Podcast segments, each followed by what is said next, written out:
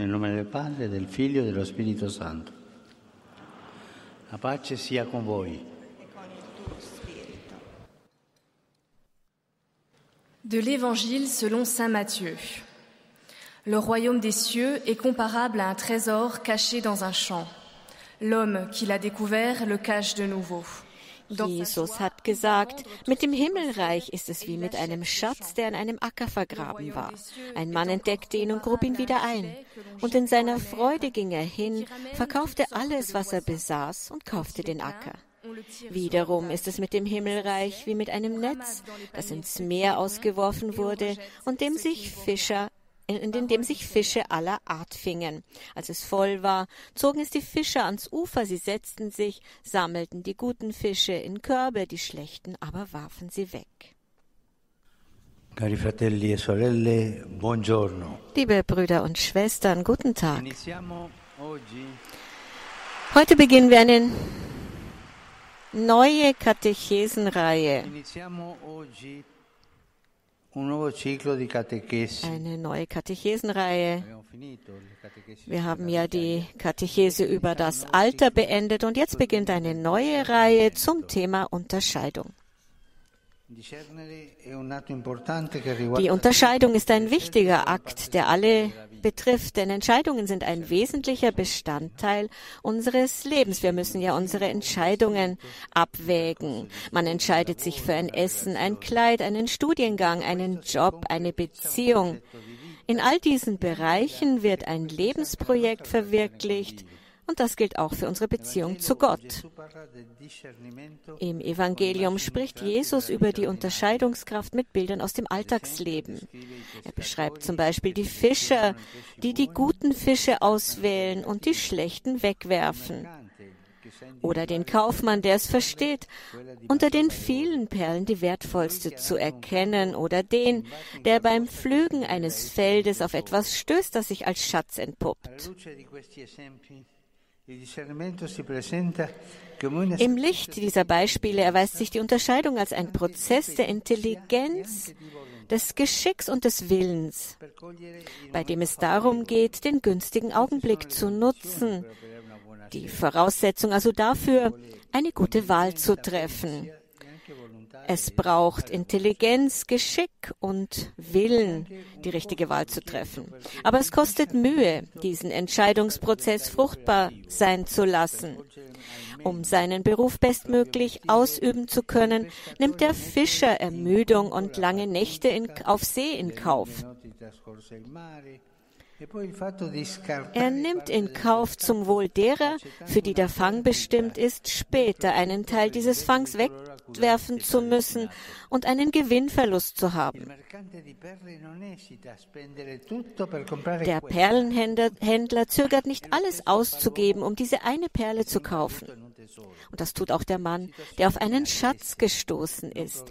Unerwartete, ungeplante Situationen, in denen es wichtig ist, die Bedeutung und die Dringlichkeit einer zu treffenden Entscheidung zu erkennen. Und solche Entscheidungen muss jeder von uns treffen. Das tut niemand anders für uns. Niemand anders trifft die Entscheidungen für uns. Wir können um Rat fragen, wir können überlegen, aber die Entscheidung liegt bei uns.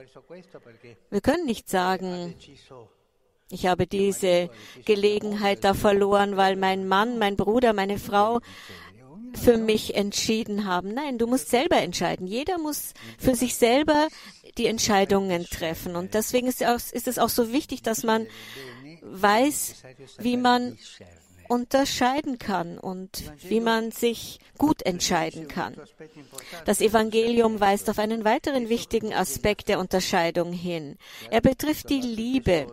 Wer den Schatz gefunden hat, dem fällt es nicht schwer, sein ganzes Hab und Gut zu verkaufen. So groß ist seine Freude.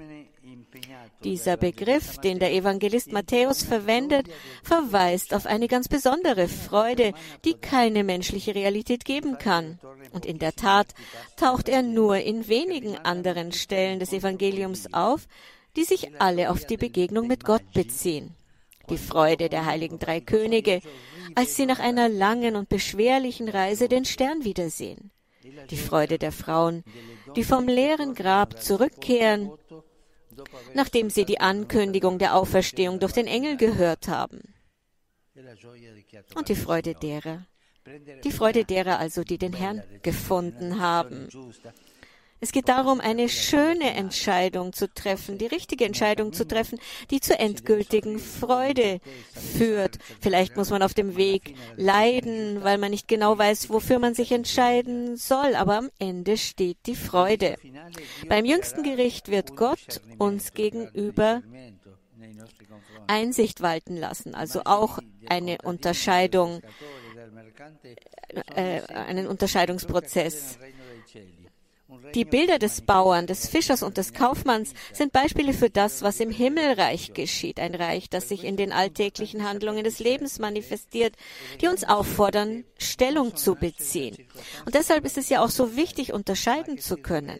Große Entscheidungen können sich aus Umständen ergeben, die auf den ersten Blick zweitrangig erscheinen, sich dann aber als überaus wichtig erweisen. Denken wir an die erste Begegnung von Andreas und Johannes mit Jesus, eine Begegnung, die auf eine einfache Frage zurückgeht geht. Rabbi, wo wohnst du? Kommt und seht. Es ist nur ein kurzer Wortwechsel, aber es ist der Beginn einer Veränderung, die nach und nach ein ganzes Leben prägen wird. Noch Jahre später wird sich der Evangelist an diese Begegnung erinnern, die ihn für immer verändert hat und er wird sich auch an die Zeit erinnern. Es war um die zehnte Stunde, also gegen vier Uhr nachmittags. Es ist die Stunde in seinem Leben, in dem sich Zeit, in dem Zeit und Ewigkeit einander begegnet sind. Wissen, Erfahrung, Liebe, Wille, das sind einige unverzichtbare Elemente der Unterscheidung. Nach einem Weg der Unterscheidung müssen wir also eine Entscheidung treffen und die führt uns zur Begegnung mit Gott. Wissen, Erfahrung, Liebe, Liebe und Wille sind also unverzichtbare Elemente der Unterscheidung. Im Laufe dieser Katechesen werden wir weitere ebenso wichtige Elemente kennenlernen. Unterscheidung bedeutet, wie ich schon sagte, Anstrengung. Die Bibel sagt, dass wir das Leben, das wir führen sollen, nicht fertig verpackt vorfinden. Nein, wir müssen immer wieder Entscheidungen treffen, je nach den Anforderungen, die an uns gestellt werden. Gott lädt uns ein, zu bewerten und zu wählen. Er hat uns freigeschaffen und möchte, dass wir unsere Freiheit ausüben. Deshalb ist es eine Herausforderung zu unterscheiden. Wir alle haben diese Erfahrung schon gemacht. Wir haben uns für etwas entschieden, das uns gut erschien, es dann aber doch nicht war. Oder zu wissen, was unser wahres Gut ist und es nicht zu wählen. Der Mensch kann sich dabei im Gegensatz zum Tier irren. Er kann nicht bereit sein, die richtige Wahl zu treffen.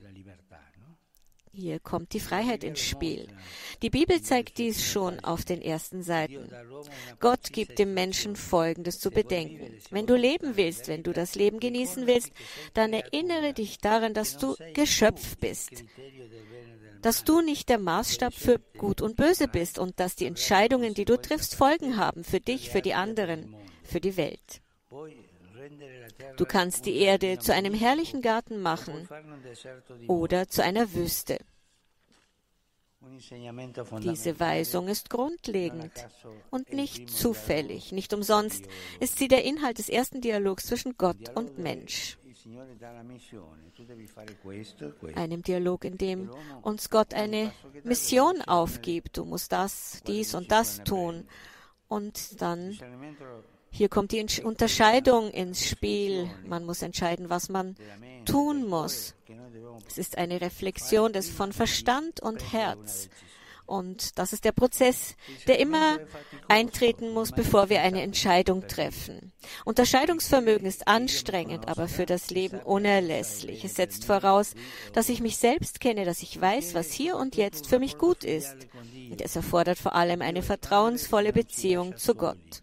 Gott ist Vater. Er lässt uns nicht allein und ist immer bereit, uns einen Rat zu geben, uns Mut zuzusprechen und uns anzunehmen. Doch er zwingt seinen Willen nie auf. Warum? Weil er geliebt und nicht gefürchtet werden will.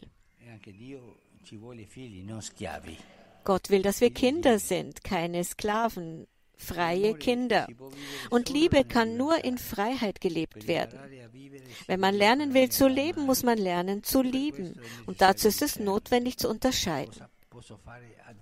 Was kann ich jetzt tun, wo ich diese Alternative habe? Wie kann ich da die Liebe ins Spiel bringen? Möge der Heilige Geist uns leiten, rufen wir ihn jeden Tag an, besonders wenn wir Entscheidungen treffen müssen. Danke.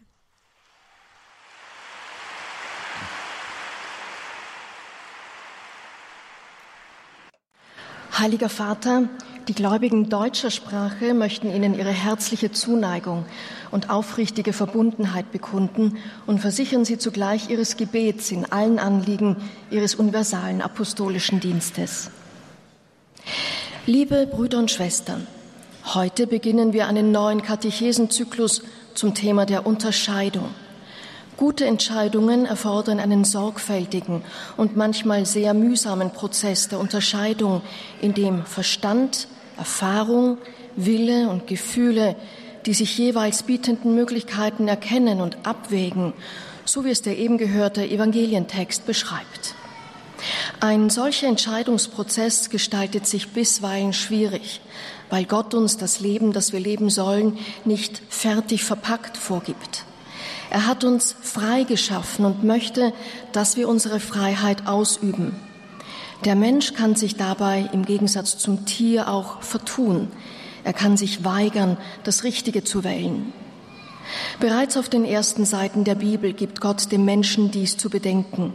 Wenn du leben willst, wenn du das Leben genießen willst, dann erinnere dich daran, dass du ein Geschöpf bist, dass du nicht der Maßstab für Gut und Böse bist und dass die Entscheidungen, die du triffst, Folgen haben werden für dich, für die anderen und für die Welt. Du kannst die Erde zu einem herrlichen Garten machen oder zu einer Wüste. Diese Weisung ist grundlegend und nicht zufällig, ist sie der Inhalt des ersten Dialogs zwischen Gott und Mensch.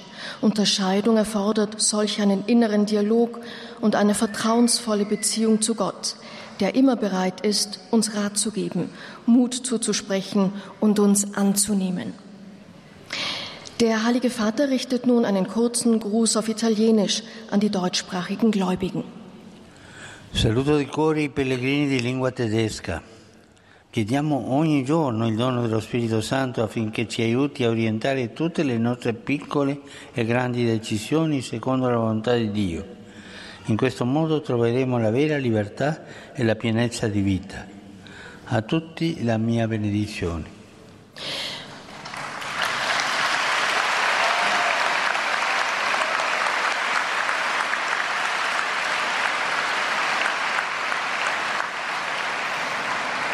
Der Heilige Vater hat gesagt, von Herzen grüße ich die Pilger deutscher Sprache. Bitten wir täglich um die Gabe des Heiligen Geistes, damit er uns helfe, alle unsere kleinen und großen Entscheidungen am Willen Gottes auszurichten. So finden wir zur wahren Freiheit und zur Fülle des Lebens. Domani celebreremo la giornata mondiale di preghiera per Morgen begehen wir den Weltgebetstag für die Bewahrung der Schöpfung.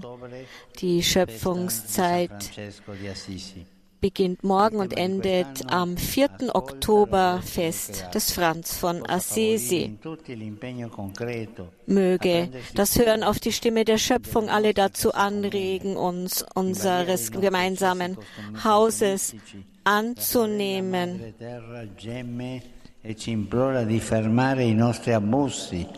Die Erde fleht uns an, unseren Missbrauch zu beenden. Beten wir in dieser Schöpfungszeit darum,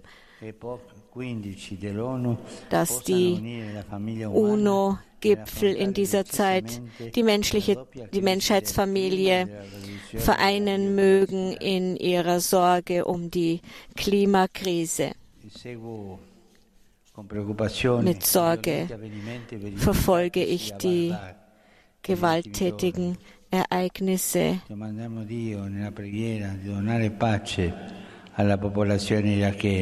In Bagdad beten wir um Frieden für das irakenische Volk. Ich hatte ja bereits die Freude, dieses Land zu besuchen und Zeuge zu sein von der Harmonie zwischen den verschiedenen religiösen Gruppen.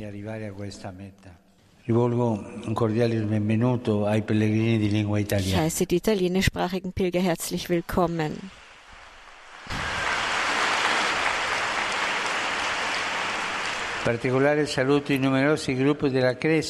Insbesondere begrüße ich die vielen Firmlinge, darunter auch eine Gruppe aus der Diözese Chiavari die sich hier lautstark bemerkbar machen.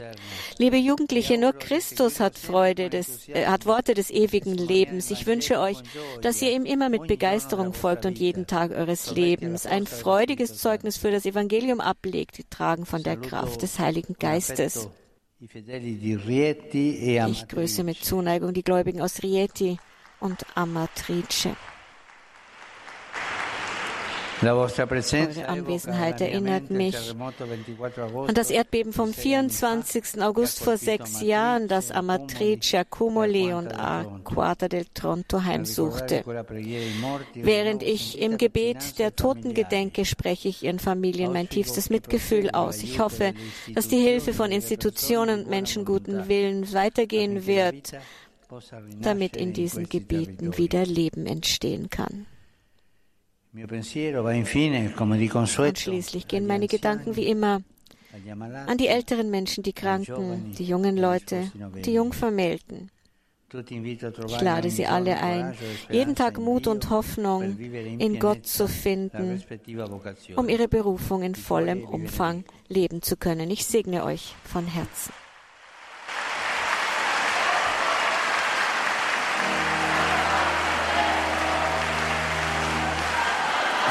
Pater noster, qui es in celis, sanctificetur nomen tuum, adveniat regnum tuum, fiat voluntas sua, sicut in cielo et in terra. Panem nostrum quotidianum da nobis odie, et dimite nobis debita nostra, sicut et nos dimittimus debitoribus nostris, et ne nos inducas in tentationem, se libera nos